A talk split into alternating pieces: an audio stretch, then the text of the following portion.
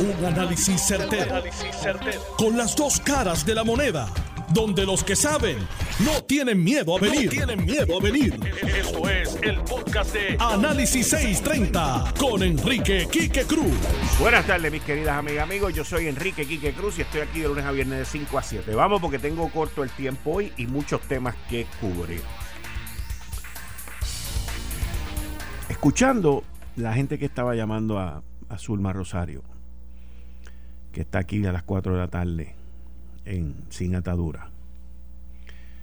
Y yo escuchaba a la gente que me imagino son empleados o familiares de los de la Autoridad de Energía Eléctrica. Y la realidad de todo esto es que los empleados de la Autoridad de Energía Eléctrica saben que la compañía quebró. La compañía lleva en un proceso de quiebra hace más de cuatro años, desde que entró Lisa Donahue. Los empleados también saben que el sistema de retiro está quebrado. Y, y que el gobierno, el gobierno a quien Tatito llama abusador, dictador, ¿qué más le llama a él? Tirano, y no sé si inventará ahorita, le dirá otras cosas más, pero el gobierno de turno que también si fueran populares los que estarían en el gobierno estarían haciendo lo mismo del tema que les voy a hablar. Se han comprometido con seguir pagando el sistema de retiro aun cuando está quebrado y tiene un déficit de más de 600 millones de pesos. Y eso lo vamos a pagar todos nosotros en la cuenta de la luz. Para que estemos claros, para cuando Tatito venga y diga que el tirano, el déspota, el abusador y el dictador te aumentó la luz, tú sepas que el primer aumento de luz que viene, y lo dijo Tatito aquí, yo tengo la grabación cuando lo dijo, el primer aumento que viene de la luz no es por el tirano, ni el déspota, ni el abusador, ni el dictador, es para cubrir el déficit del plan de retiro. Que un chorro de irresponsables, ineptos, que deberían estar todos presos, dejaron de pagarle lo que le tocaba al sistema de retiro desde hace más de cinco años. Y dentro de la quiebra, dentro del déficit del retiro, aquellos que están vested, aquellos que están para el plan de retiro, van a recibir su chequecito cuando les toque y se retiren. Eso no se ve en compañías que están en quiebra. Yo entiendo que para muchos empleados y esto lo digo que lo entiendo porque para mí nunca lo fue, pero entiendo que para muchos empleados su meta es llegar a los 30 años de servicio y a los 55 años para retirarse con el máximo. Eso yo lo entiendo. Y estoy sin ningún problema con asumir mi costo en la tarifa de la luz para pagarle a ustedes el retiro que les toca. No tengo problema con eso tampoco. Pero tenemos que dejar el discurso de que esto es así, de que yo quería aquello, porque es que eso no existe. No existe. Y la lucha que se está dando aquí no es, no es por el retiro, porque lo tienen. No es por el trabajo, porque lo tienen. No es por más nada, ni por los beneficios, ni por lo otro. No es. La lucha que se está dando aquí es por el sindicato por Lautier. Y las cosas hay que decirlas por su nombre y apellido. La legislación de las gradas que hizo tanto la Cámara como el Senado, con ambas delegaciones, todos los partidos votaron a favor sabiendo que estaban engañando a los trabajadores, porque eso fue para las gradas. La legislación que se hizo en estos días, que la Junta de Supervisión Fiscal la denegó y dijo que no va para ningún lado, esa legislación no es para proteger los derechos ni los beneficios de los empleados ni los trabajadores. El que diga eso es un embustero. Esa legislación se hizo para proteger a Lautier. Y el que diga lo contrario es otro embustero también. Aquí, la guerra que se está dando es por el sindicalismo. Y le voy a decir cuál es el problema que tienen los sindicatos en Puerto Rico para que también estemos claros, porque eso lo voy a decir también. A diferencia de las uniones y el sindicalismo en la nación norteamericana, en los 50 estados, a diferencia de los sindicatos que operan allá y que algunos de ellos también operan acá, los sindicatos de allá, de la nación norteamericana, de los 50 estados, no tienen afiliaciones con grupos comunistas y socialistas. No visitan Cuba, no visitan Venezuela, no reciben aplausos de ninguno de esos comunistas ni narcodictadores que existen en Latinoamérica. Las uniones en la nación norteamericana podrán ser cualquier cosa menos socialistas y comunistas. Aquí,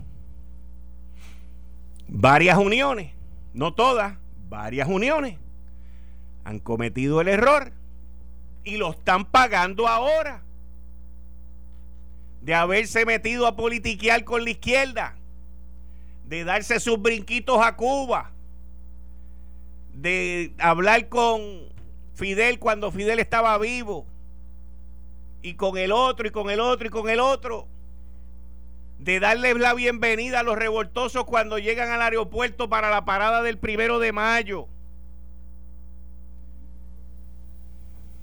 ¿Ustedes honestamente se creen que son invisibles?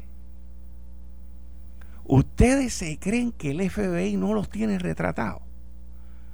¿Ustedes se creen que esa gente que investigan el terrorismo en los Estados Unidos no tienen todo y más de lo que poquito que yo acabo de compartir con ustedes aquí? Pues seguro que sí.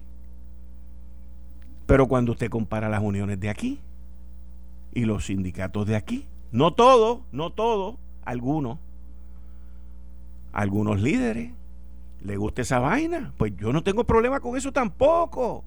Fíjense, es la primera vez que hablo de este tema.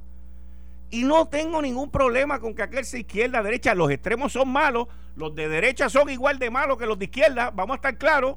Los extremos siempre han sido malos. Pero la realidad es esa, que aquí un grupo de movimientos sindicalistas se metió, amamantó y mamó de la izquierda. Y ahora, ahora de allá es que están viniendo las órdenes de que esta vaina se acabó. Porque para acá viene mucho dinero.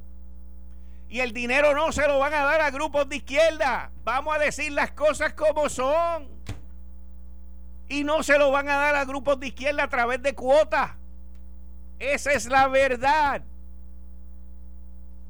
Que los empleados en el medio se los han llevado enredados y que hay un desmadre aquí, sí. Que la culpa quien la tiene en la gerencia de la Autoridad de Energía Eléctrica, también. Que el desplazamiento y la movilidad ha sido un fracaso, también. ¿Qué es lo que me trae a mi próximo tema? que se une ahora la senadora Gretchen Dalmao, a Migdalia González, a Javier Aponte, porque quieren colgar a Zahira Maldonado.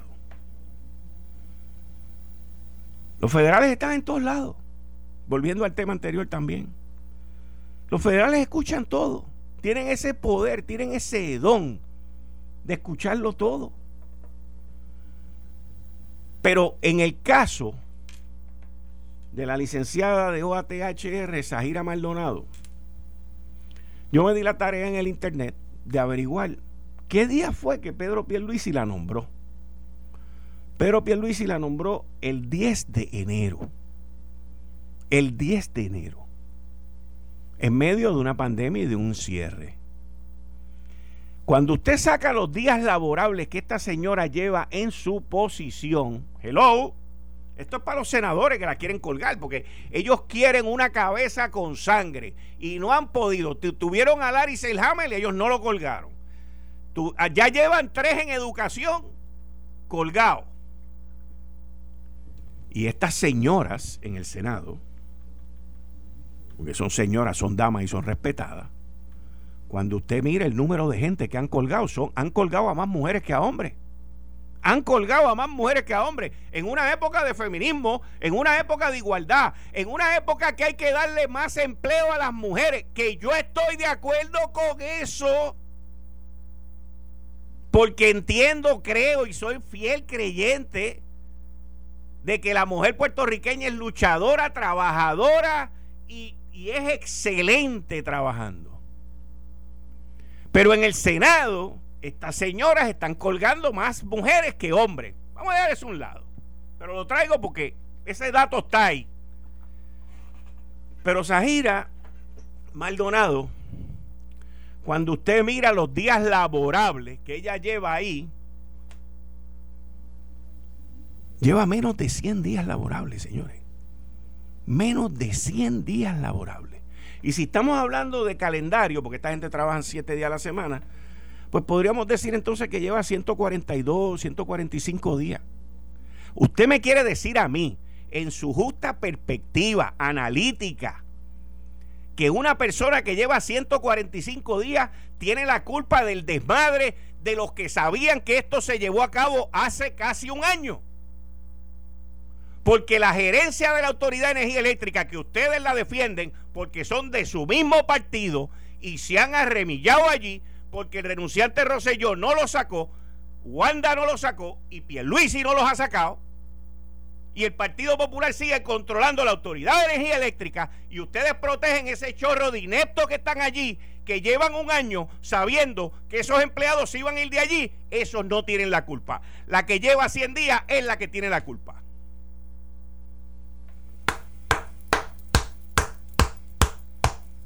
Tremendo análisis de confirmación que han hecho. Tremendo análisis de confirmación que han hecho.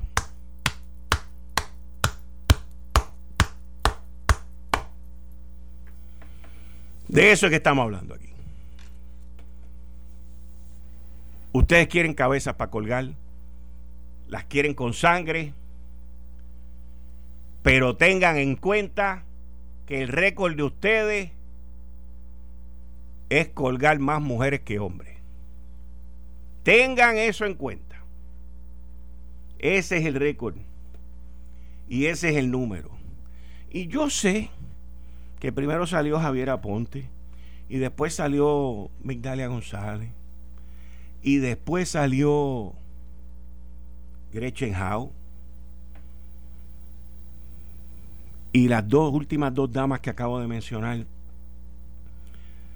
son gente que acaban de llegar en esto que se están desarrollando en esto, que merecen una oportunidad en, en esta parte, que tienen un gran interés por un mejor Puerto Rico.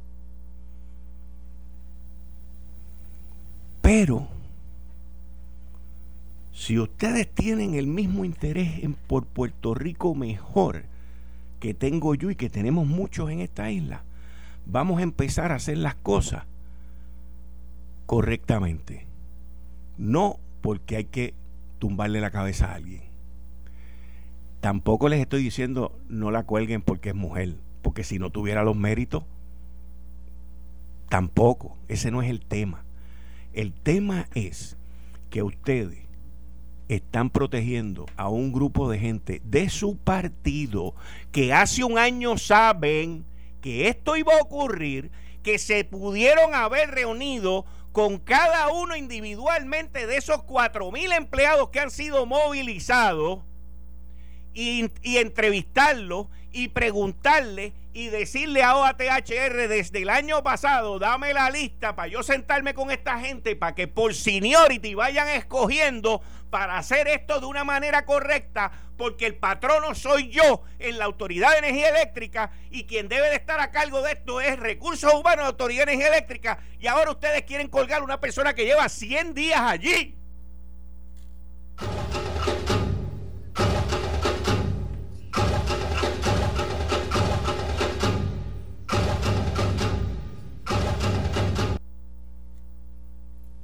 ¿Cómo ustedes llegan a esa conclusión? Ah, bueno, que fue que ella dijo que no dijo que ella entonces se le preguntó si lo pudo haber hecho mejor. 100 días. Lleva 100 días allí. Y los que ustedes están tratando de proteger para cogerla a ella como chivo expiatorio, están allí felices. No solamente están felices, se autodieron un aumento de salario de 30% en diciembre del año pasado. 30% autorizado por la Junta de Directores de Gobierno de la Autoridad de Energía Eléctrica, Ralph Krill. La misma Junta, la misma gerencia que Ricardo Rosselló dejó allí, que Wanda Vázquez dejó allí y que Pedro Pierluisi también ha dejado allí. No tengo problema con eso. No tengo problema con eso.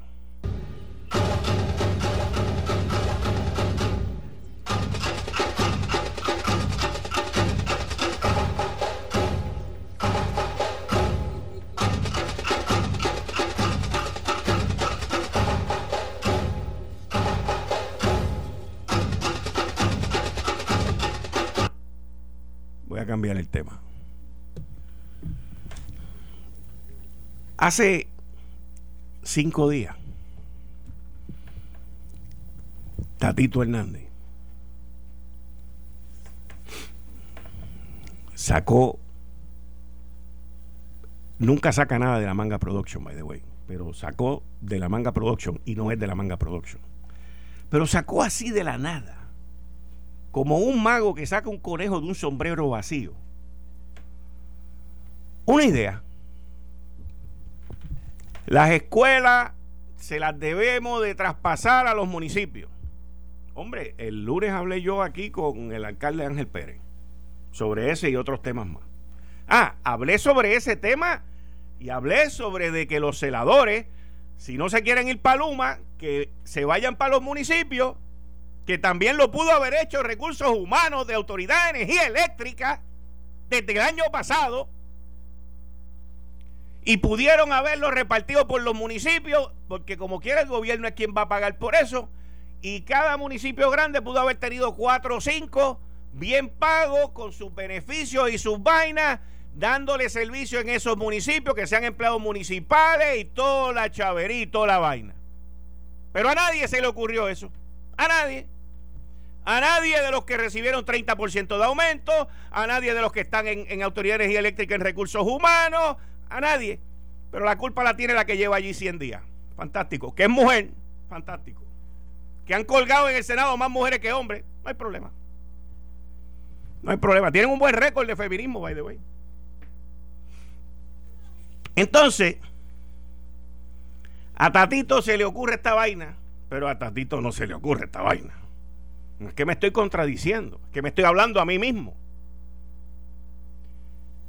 Y viene con el cuento este de las escuelas.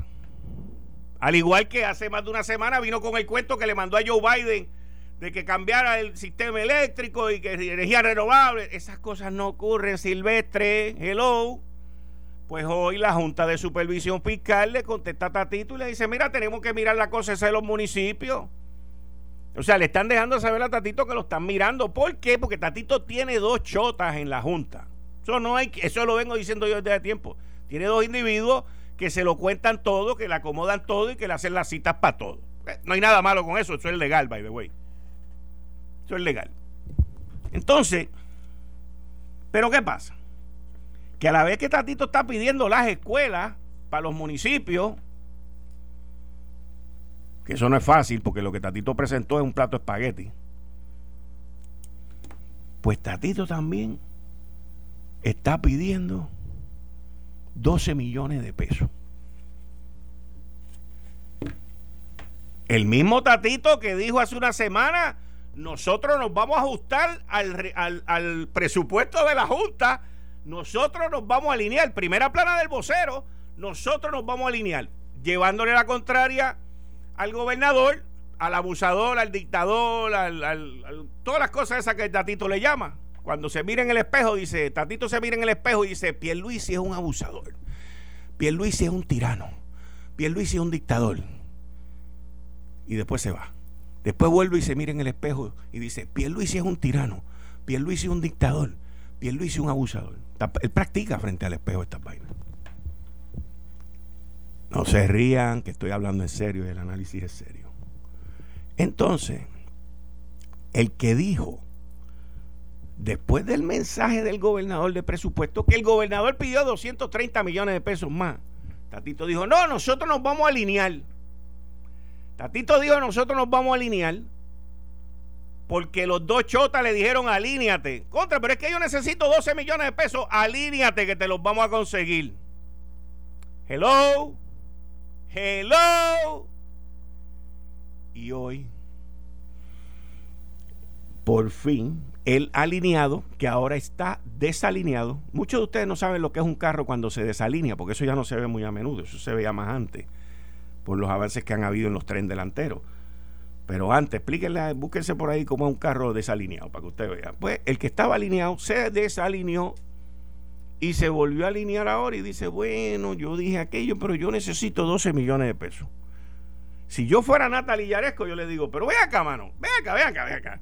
Tú eres el que me demanda, tú eres el que me dice, tú eres el que me, te queja de mí, tú eres el que habla mal de mí.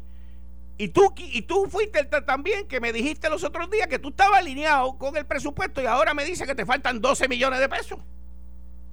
Pero ¿cómo es eso, Tatito? Tatito, ¿cómo es eso? Señores, estamos en Hollywood. Y el libreto apenas comienza. Eh, estás escuchando el podcast de Noti1. Análisis 630 con Enrique Quique Cruz. 5 y 31 de la tarde de hoy, viernes 4 de junio del 2021. Tú estás escuchando Análisis 630. Yo soy Enrique Quique Cruz y estoy aquí de lunes a viernes de 5 a 7. Miren, eh, hay una serie de noticias que están, voy a ir bien rapidito, bien rapidito porque están brutales. Las vi hoy, son internacionales. Nuestro artista, uno de los pintores más grandes que ha dado Puerto Rico, José Campeche, famosísimo, eh, acaban de descubrir en el Instituto Barber de Birmingham, eso queda allá en Gran Bretaña, que una obra una obra que se le había atribuido a Goya. Goya es uno de los pintores, una cosa de de los pintores grandes, igual que Campeche, alrededor del mundo. Goya es en España. Y esta obra se la habían atribuido a Goya, pues acaban de anunciar que no es Goya. Que no es de Goya. No, no voy a decir el resto porque ellos no se anuncian aquí. Así que no es Goya es de Campeche, señores. Y esta noticia ha corrido todo el mundo entero. La obra se la habían atribuido por años de año, por decenas de años a Francisco Goya. Es de Campeche, puertorriqueño. La obra sale, la pueden buscar. Una señora, muy guapa ella para esa época, para esta no. Yo no sé por qué, pero con el tiempo la gente como que se ve más linda. Eh, nada, con eso le doy la bienvenida a Gary Rodríguez. Gary, ¿cómo tú estás? Bien, ¿y tú, Quique? Y después de esa noticia, si es Campeche, tiene que ser bueno. ¿Cómo está todo? Todo bien, ¿y tú cómo estás? Todo bien, gracias a Dios. Batallando con esta semanita intensa por demás, muchas cosas sucediendo. Este, ¿Por dónde quiere empezar, Quique? Dale tú, dale tú. Bueno, el asunto de Luma Energy. Ajá. Yo creo que ha sido el, tema de discusión. Sí, ha sido y va a seguir siendo. Y va a seguir siendo por mucho tiempo. Ahora, ayer yo me puse a evaluar cómo han sido, porque todo el mundo habla de la dichosa transformación de la Autoridad de Energía Eléctrica. Ajá. ¿Verdad? ¿Y qué pasó durante los últimos 20 años? Tú sabes que en mi tiempo en la legislatura estuve bien envuelto en los asuntos energéticos, en, la, en, la, en, las comisiones que tienen que ver con todo, con ese asunto de la autoridad. Y mira, el, te voy a hacer un resumen de todos los proyectos, qué pasó con estos proyectos y quiénes eran los que se oponían a todos estos proyectos. Finalizando eh, la incumbencia de Pedro Rosselló y entrando Sila Calderón, la Autoridad de Energía Eléctrica tenía el famoso proyecto del repowering. ¿Tú recuerdas eso? Sí. Repowering, para aplicarlo en arroz habichuela, imagínese su vehículo que produce con gasolina, produce eh, la, la, combustión hace que el motor arranque y por el mofle salen unos gases, ¿verdad? Sí. Pues repowering era pegarle un tubo a ese mofle para generar energía con esos gases. En las plantas de, de la Autoridad de Energía Eléctrica, sobre 300 millones de dólares. El proyecto de repowering se escocotó había gente oponiéndose al proyecto de repowering también. Se cocotó repowering, que era parte de esa transformación a principios de los años 2000. ¿Qué pasó después que se cocotó ese proyecto? No pasa nada. Sigue todo igual. Luego pasamos al proyecto del gasoducto del sur. Gasoducto del sur iba a llevar gas desde Ecoeléctrica hasta, hasta Aguirre para que Aguirre produciera energía con gas natural, que es más barato y más limpia. Se escocota también el proyecto del gasoducto del sur. La UTIEL también estaba en contra del proyecto del gasoducto del sur. Se escocotó. ¿Y qué pasó después que se escocotó? Absolutamente nada, Quique Cruz. Luego del gasoducto del sur, entra Luis Fortuño, que el que cancela el gasoducto del sur es Luis Fortuño, sí, sí y comienza con el proyecto de Vía Verde para llevar gas natural al área norte y producir en esas plantas que están produciendo, que producen energía con combustible caro, poderlas producir con, con, gas natural.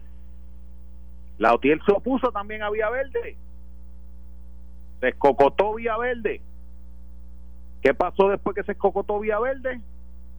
Absolutamente nada. Luego de Vía Verde viene la Aguirre Gasport,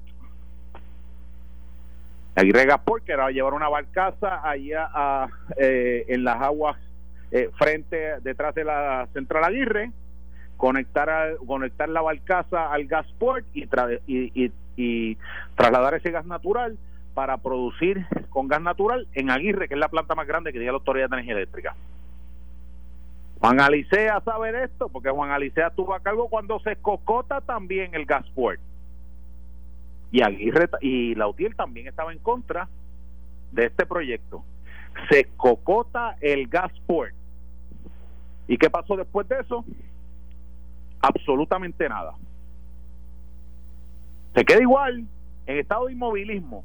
Te estoy dando cuatro proyectos en los últimos 20 años que se han gastado millones y millones y millones de dólares en, en, los dos que mencionaste de los dos gasoductos, mínimo sobre 150, 175 millones, en esos dos nada más. En repowering, lo último que yo vi en vista pública eran 200 y pico millones que iban ya. Ok, y todo eso era para cambiar el sistema de combustible, o sea, el combustible. Para la transformación. Exacto. Entonces, ahora viene este proyecto. Entonces, si tú te pones en el zapato del Congreso, del gobierno federal, que ahora le han dado 10.700 millones de dólares a la Autoridad de Energía Eléctrica para hacer el 10-year plan. Entonces, tú como congresista, tú como el que estás dando el dinero, dices, pero ven acá, es que aquí si nosotros en realidad queremos transformar estos asuntos, eh, este, eh, eh, la, la Autoridad de Energía Eléctrica, si queremos transformar para que tenga un sistema más resiliente, no podemos estar en este julepito que se empiece, que se empiece, que se empiece, todo el mundo se oponga, los mismos de siempre se oponen y terminan cancelándolo por el costo político. Porque hablamos de que los gasoductos, gasoductos del sur fueron como setenta y pico millones de pesos, Villaverde fueron como setenta y pico más. Pero el soterrado para centro médico se van 200, 300 millones de pesos y se van a pagar del, del, del ten plan. Entonces, si vamos, si vamos a darle entonces la autoridad a esta gente de la autoridad, a la gente de la autoridad de energía eléctrica, para que siga este balón político y cada proyecto tenga problemas, consecuencias y, termine en nada. Pues entonces, y yo no es que tenga eh, que que tomar un bando o el otro, pero te estoy hablando de la realidad y cómo lo tienen que estar viendo también de afuera. Pues entonces llega el momento en donde tú dices, ven acá, ¿qué vamos a hacer? Y tú sabes de pelota, aquí que Cruz. Entonces yo veo aquí a todo el mundo diciendo, no le no pongas a Luma a jugar porque Luma se va a ponchar. Luma va a coger un ponche. No lo ponga porque no va a batear. Oye, pero dale el turno a ver, porque lo que pasa es que el que está bateando por Luma se ha ponchado ya cinco veces. Y, el pro, y, y, aquí todo el mundo está con esta proyección, proyección, proyección. Y Quique, tú que también has estado envuelto en el análisis de los asuntos energéticos de Puerto Rico. Superar el servicio de la Autoridad de Energía Eléctrica. El servicio al cliente, el que, oye, yo cuando estaba en la legislatura me llegaba me llegaba una asociación de residentes que tenían 25 postes fundidos y yo tenía que decirle a esos residentes, háganle un lazo, márquenlo con un pote spray para que la autoridad sepa cuál es poste es el que está dañado. Es que no, no tengo que ir tan lejos. En el patio de mi casa hay un poste con cables eléctricos roto desde el huracán. Yo lo he visto. Tú lo has visto, ¿verdad? Allí está. ¿Tú sabes lo que hicieron con ese poste? Allí vinieron los, los de Cobra, vinieron otros gringos más, vinieron como tres, tres, tres compañías distintas, le tomaron fotos, hicieron reporte. Yo llamo y hago la querella. Llevo cuatro años, cumplo ahora este año. El poste tiene línea de, de, del voltaje que sale del transformador hacia la casa de mi vecino, porque el poste no es ni mío. Pero está inclinado para caerse. No lo, no lo sacaron. Le pusieron una soga de nilón y lo amarraron al otro poste que está allí. Y el poste se sigue doblando y doblando y doblando para caer. Pues un día se cae, yo sé que hay mucha gente allá de la alta gerencia de energía eléctrica que deben estar rogando que me caiga encima o que me electrocute, pero papá, no esperen más, no va a pasar. Entonces, ese servicio, ¿tú crees que Luma tiene que sudar la gota gorda para mejorarlo? Para buscar una aplicación que tú puedas entrar y tú puedas ver tu facturación en los últimos dos años que tú puedas poner de la misma manera que tú le envías un panel location de donde estás para que llegue por WhatsApp, que tú te puedas parar frente al poste de tu casa que está fundido y enviárselo en esa aplicación a Luma para que Luma venga a arreglarlo. Y que esa misma y esa misma aplicación automáticamente te dice, mira, cayó en turno para la brigada, para la región de Bayamón y te deben estar visitando entre entre jueves a martes de la semana que viene. ¿Tú estás hablando en serio? Quique, eso, eso, con eso, con, con eso nada más, tú estás mejorando ya el servicio que, tú que teníamos antes. ¿Tú crees que eso no lo pueden hacer? Para mí que eso lo hacen con la zurda. Sí. Mejorar la cosa es sencilla. Entonces, aquí yo creo que uno tiene que bregar con las realidades que hay. Y la realidad es que el contrato de Luma ya está ejecutándose. Y ahora tenemos que hablar con los bueyes que tenemos. Ah, si le ponemos a coger el turno y coge cuatro ponches también, pues tenemos que entonces buscar otra otra alternativa, otro pelotero o si acaso volver al mismo que, había cogido cuatro ponches también. También. Pero esa es nuestra realidad. Y aquí yo creo que ah, ya el contrato está, el contrato no se le va a dar marcha atrás. Ahora hay que ver cómo ellos van a ejecutar y cómo ellos van a funcionar. Porque si no, nos quedamos en el en la misma rueda que se quedó repowering, que se quedó el gasoducto del sur, que se quedó Vía Verde, que se quedó el Aguirre Gasport y al final del camino no pasa nada.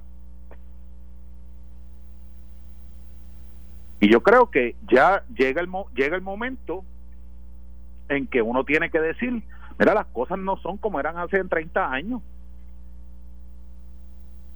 Y, y aquí hay que meterle mano a distintos asuntos para mejorarle el servicio a la gente. Porque pagamos caro por él. Pagamos carísimo. Entonces, ¿cuáles son los ejemplos que nosotros tenemos de privatización en Puerto Rico? Ondeo y la compañía de agua se escocotaron. Pero también tenemos el aeropuerto que está funcionando mil veces mejor de cuando lo tenía puerto. Eso es una realidad. Tú tienes el Teodoro Moscoso, tienes el caso de Metropista. Que la gente, aunque se esté pagando caro el peaje, pero lo ve en servicio, lo ve que la carretera está, eh, eh, está en buenas condiciones, que se le está dando el mantenimiento adecuado. Entonces, pues tenemos tenemos que tenemos que aquí poner en, en justa perspectiva si en realidad nosotros queremos que se escogote este contrato nuevamente, que se que le pase como le ha pasado a los otros proyectos de transformación que quería tener la Autoridad de Energía Eléctrica y al final del camino regresemos al inmovilismo, que no pasa nada, que se sigue generando eh, energía con el combustible más caro, y no se puede hacer absolutamente nada para tú llevar gas natural a las plantas porque se oponen. No se puede hacer absolutamente nada para tú ponerle los molinos, para tú ponerle molinos de viento porque rápido van a decir que eso es un contrato, que eso es, eso es lo grande. Oye, no, no va a pasar nada aquí que bueno, pues en, la, número dos hay un en la número dos hay un molino de viento que lo pusieron allí y nunca lo han prendido. En la Kennedy también. En la Kennedy, ese me refiero ese, desde que ganaron los populares tiene el freno puesto, porque eso yo lo investigué. Y el freno, usted, usted se fija en la punta de la aspa, que la tiene en, en el eh, de, manera opuesta a como está la aspa completa, y eso es que tiene el freno puesto. Entonces, llevamos 20 años que no pasa nada, Quique. Eso es verdad. Es una realidad. No es mi opinión y los mismos que se están oponiendo a lo de Luma y están poniendo el grito en el cielo con lo de Luma son los mismos que se han opuesto los, los últimos 20 años a todos los proyectos de todas las administraciones. Porque te hablo de Aníbal, de Sila, te hablo de Fortuño, te hablo de Alejandro y te hablo de Ricky.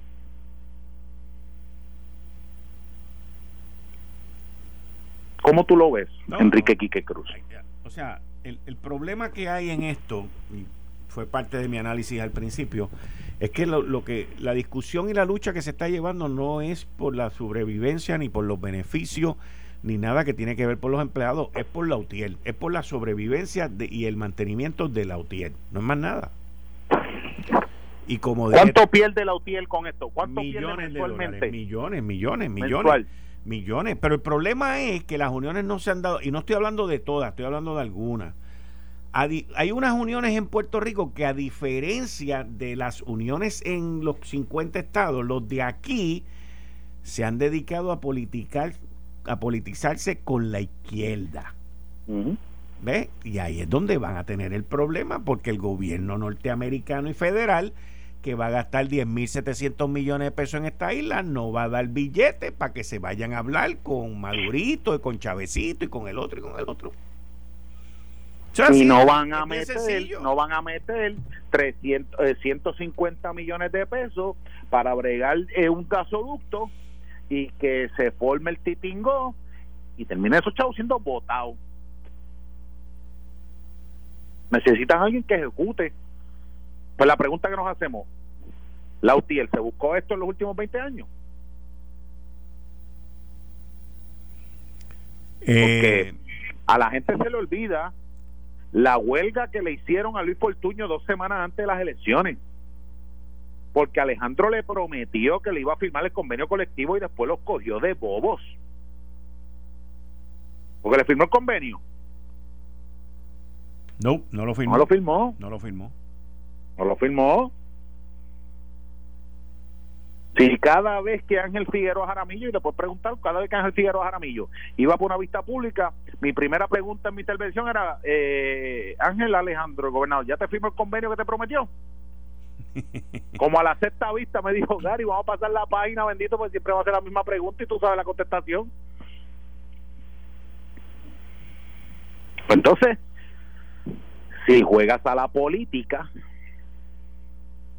pues lamentablemente estas son las cosas que van a pasar y no es un asunto político, es un asunto de que la transformación se tiene que dar y los que están poniendo el billete le dijeron, si tú quieres que esto se dé, No puede ser con la misma gente que le hemos dado cinco turnos al bate y han cogido cinco ponches.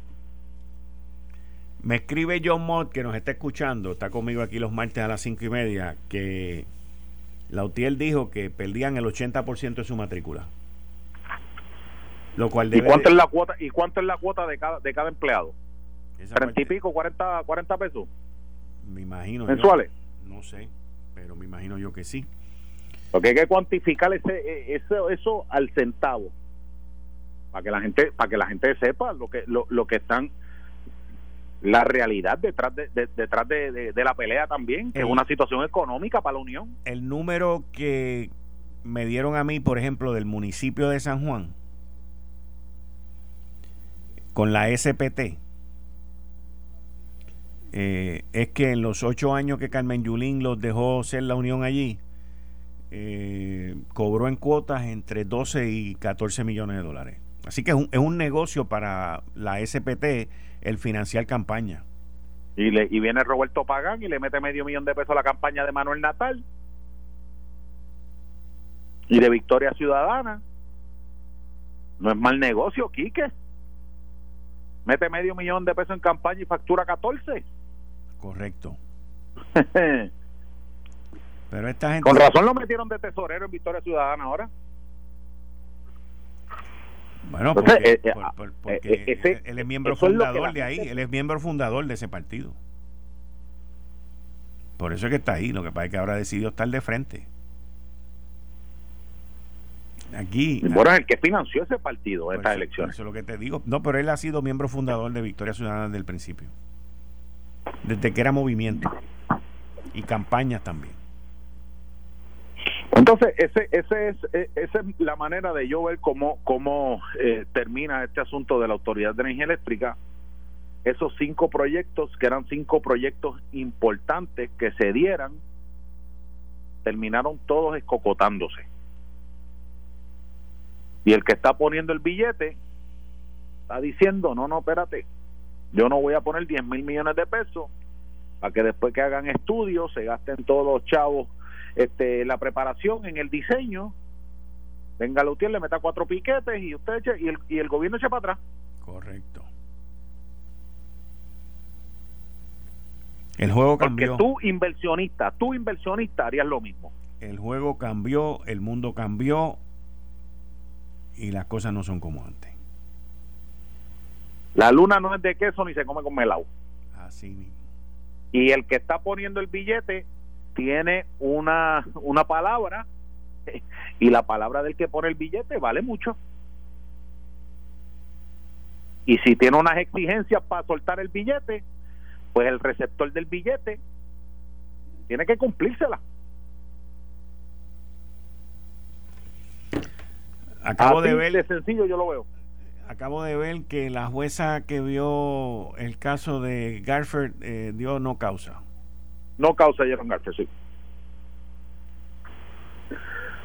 So, acaba acaba acaba de salir no sabemos si si va a si lo sacarán hoy o eh, porque acuérdate que él tiene varios casos corriendo él tiene la violación de la orden de protección y todo ese tipo de cosas así que vamos a ver este qué sucede porque hasta el 15 de junio era que tenía que estar supuestamente confinado Mira, este fin de semana, antes de que te vaya, te voy a dar dos temas aquí que son unas cosas que están ocurriendo este fin de semana, específicamente el domingo. El domingo hay elecciones en Perú por la presidencia. Y es la primera vez que Perú puede estar encaminado a un gobierno marxista-leninista.